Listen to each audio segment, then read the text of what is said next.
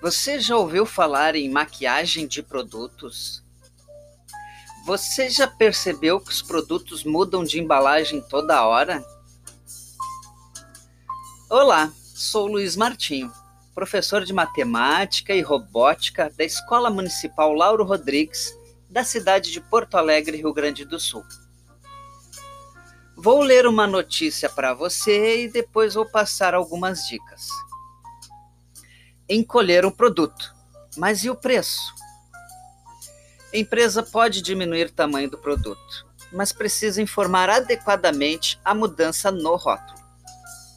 Chocolate, biscoito, iogurte, água mineral, papel higiênico e requeijão o consumidor se depara com uma variedade de produtos que têm o peso reduzido sem alteração do preço cobrado em relação à embalagem anterior, ou com redução do preço inferior à diminuição do tamanho.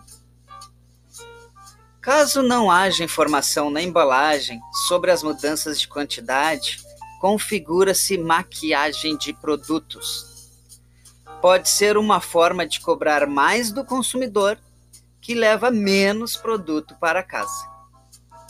Desde que informe adequadamente, a empresa pode reduzir o peso dos produtos, mas a mudança precisa ser informada nas embalagens. A portaria número 81 do Ministério da Justiça, de 23 de janeiro de 2002, justifica que, sem prévia e ostensiva informação sobre as alterações, o consumidor pode ser induzido a erro. Afinal, está habituado com os padrões de quantidades e embalagens dos produtos. E o Código de Defesa do Consumidor garante o direito à informação e o equilíbrio das relações de consumo. Essa é uma reportagem do Estadão, de Cláudio Considera. Uh, lembrando que peso citado nessa reportagem significa massa, né? Quantidade de produto que eu estou adquirindo. Vou te apontar algumas dicas de como proceder em situações como essa. Dica número 1: um, fique de olho nos rótulos. Se os fabricantes reduzem os conteúdos nas embalagens, são obrigados a informar essas reduções nos rótulos por um período mínimo de três meses. Dica número 2. Troque de marca para combater a prática. Quando há redução no conteúdo de uma marca, uma opção é a troca pelo produto da concorrência. Dica número 3. O consumidor é o fiscal. Se encontrar irregularidades, denuncie para as entidades de defesa do consumidor. Dica número 4: compare as embalagens. É importante comparar as embalagens de um mesmo produto. Alguns fabricantes reduzem o conteúdo, mas mantêm o tamanho da embalagem, o que pode confundir o consumidor.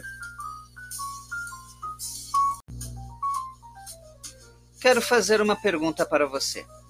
Em sua opinião, por que é importante os fabricantes informarem a redução dos produtos nos rótulos das embalagens? Muito bem, vamos retomar. Fique atento. Quando você perceber alteração na embalagem, compare com a quantidade do conteúdo antes da alteração e identifique na embalagem se há menção dessa alteração.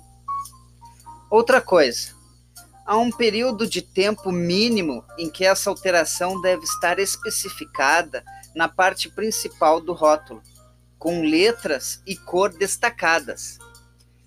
Deve estar bem visível ao consumidor a quantidade que havia no produto antes da alteração do conteúdo e a quantidade atual.